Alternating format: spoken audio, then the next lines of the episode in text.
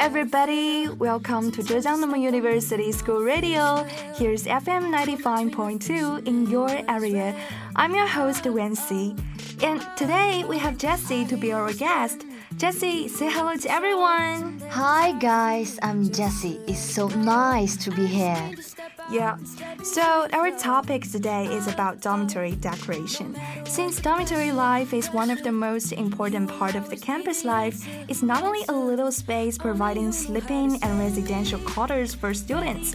You know, when you can't find a single seat at the library during the finals and you really need a space to study, then your dormitory desk will be a good choice. Yes. Or when you get really tired after a whole day's work, you can sit down and do something interesting to relax yourself. It also provides the personal study and entertainment space.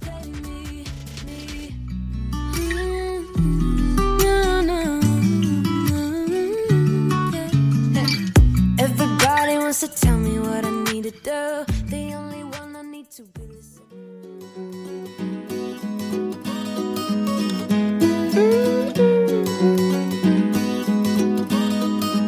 We have fallen down again tonight.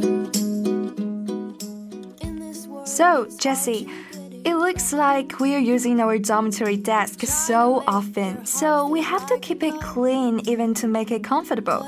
Do you think all of it is necessary? I mean, to decorate the dormitory desk. Of course.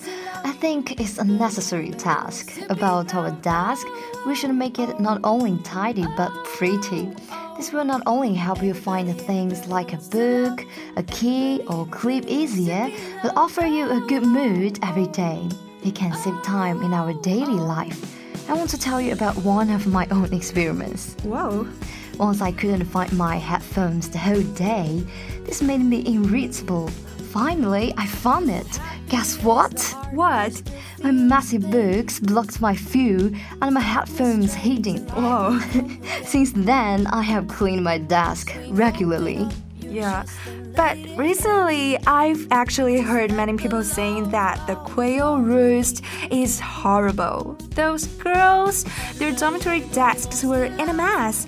Have you ever heard about that once? No, never. I think nowadays many girls' dormitories are beautifully decorated. As you know, our girls always have a amount of cosmetics, and we will be tempted to buy some cool and cute goods. Then we cannot help buying them, so many of us fill the whole table at random. I don't think throwing about the things a good hobby.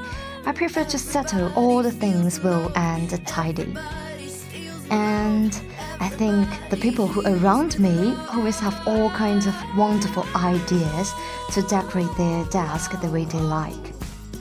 Some of my friends are simple styles. Some are Asian styles or cute. And one of my roommates who really, really loves eating snacks. Whoa. She keeps her food on the table in perfect order. from potato chips to Oreos, and from drinks to cans, or are placed in her style which is nutty. Wow.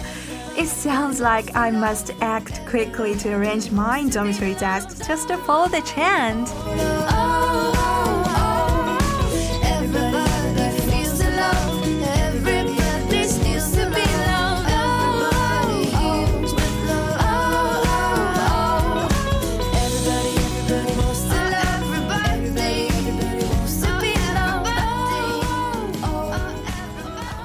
So, Jessie, knowing that you're really good at organizing your stuffs and decorating your desk, so I think I must have some lessons to learn from you. How do you decorate your dormitory desk? If you want to decorate it, you need to make your desk tidy first. For me, the books are arranged in order from high to low, put a pen in the pen holder. I think those are the simple things. Wow, it's actually difficult for me to do that. Well, it may depend on person's habits. I I make my I make up my desk. Somebody like me may like to put something diverting on a desk to decorate it, such as a timer, which is popular and supervises you to control time well. Putting this on the table makes the whole, including the owner, looks methodical and perfect in order. I agree with one of my roommates who'd like to keep a complete set of books on the desk. Whoa. he looks knowledgeable. The set of books looks very neat and well regulated. Yeah. Second, I think a lot of people like me might choose various pieces of paper to stick to the table, making it look renewed. And these pieces all have nice patterns, which may reflect personalities. I like blue, so I use Cambridge blue paper and dark blue patterns as stick stickers on my desk. For example, word word art, anime characters, animals. But I think how to paste is also a learning. Different planes will have different patterns. Yeah. Moreover, you should make it filled with every corner and let it look smooth and beautiful.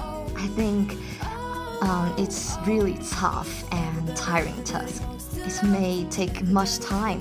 Yeah. Uh, you've mentioned the table stickers. You know what? I totally hate it.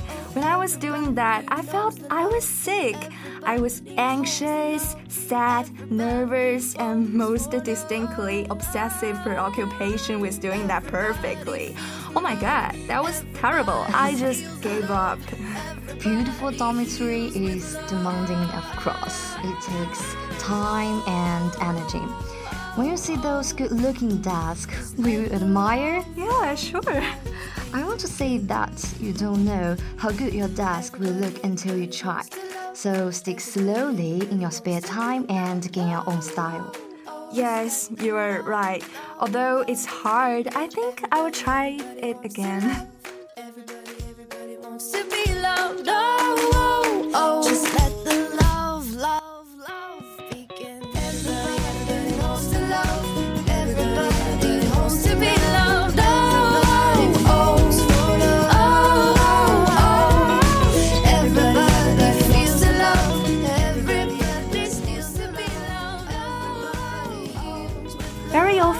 I buy myself some breads and fruit, maybe also some books, and I would just store them on the desk because I have to use them anyway. If you clean them up to the 13th space, you have to take them out soon. So, do you think it's necessary to clean up those things? Yes, of course. I believe it's a good idea to have pictures and tiny handmade articles on iron mesh on the white wall to add colors and lots of inches, making the desk living. It looks beautiful and tidy. Whenever you see those things, you may feel energetic and excited. Yes. It also provides a clever place to store those tiny but treasured things and don't take up limited space on the desk, really saving place. And this is not just a simple hook, but helps clean up and store small things and decorates the ordinary desk. It does make the best of both worlds. Also, the trick to organizing the things is to put them in a storage container. So, do you have any recommendation for the container you've mentioned? Yes, I have bought one. And maybe you can hang a container on the side of the desk so that it doesn't take up space. If for storing cosmetics, gum, snacks, and so on, make your desk less cluttered. And my psychological teacher once told me that tidy desk, tidy your feelings. Wow. When depressed by a mess, you'll feel better as you see things timely line up in a container. Besides, hanging with a small basket is also a good choice. Use the extra space and do not block other things.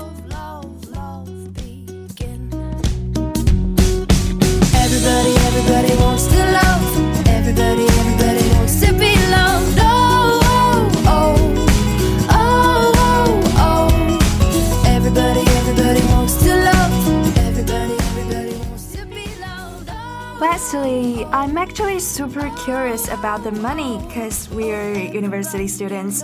We don't earn that much. Most of us only have 1,000 or 3,000 a week. Yeah. So I'm not sure whether we could afford the cost. We need to buy a lot of things, don't we? Different people have different expenses. For me, I bought table stick, storage container, baskets, books, maybe not too much. but um, I can't exactly remember the cost. Maybe about 200 yuan. But a friend of mine who's crazy about collecting different blind boxes having lively character in it, which cost lots of money. Wow, blind boxes. Yes, and if you are mad at chasing an idol, you may have to constantly buy some magazines, journals, posters, and photos. Oh my god, that's horrible. Yes. Anyway, beauty costs money, and I appeal that we should have rational consumption. Yeah, it's really important to think twice before you buy something. Yes.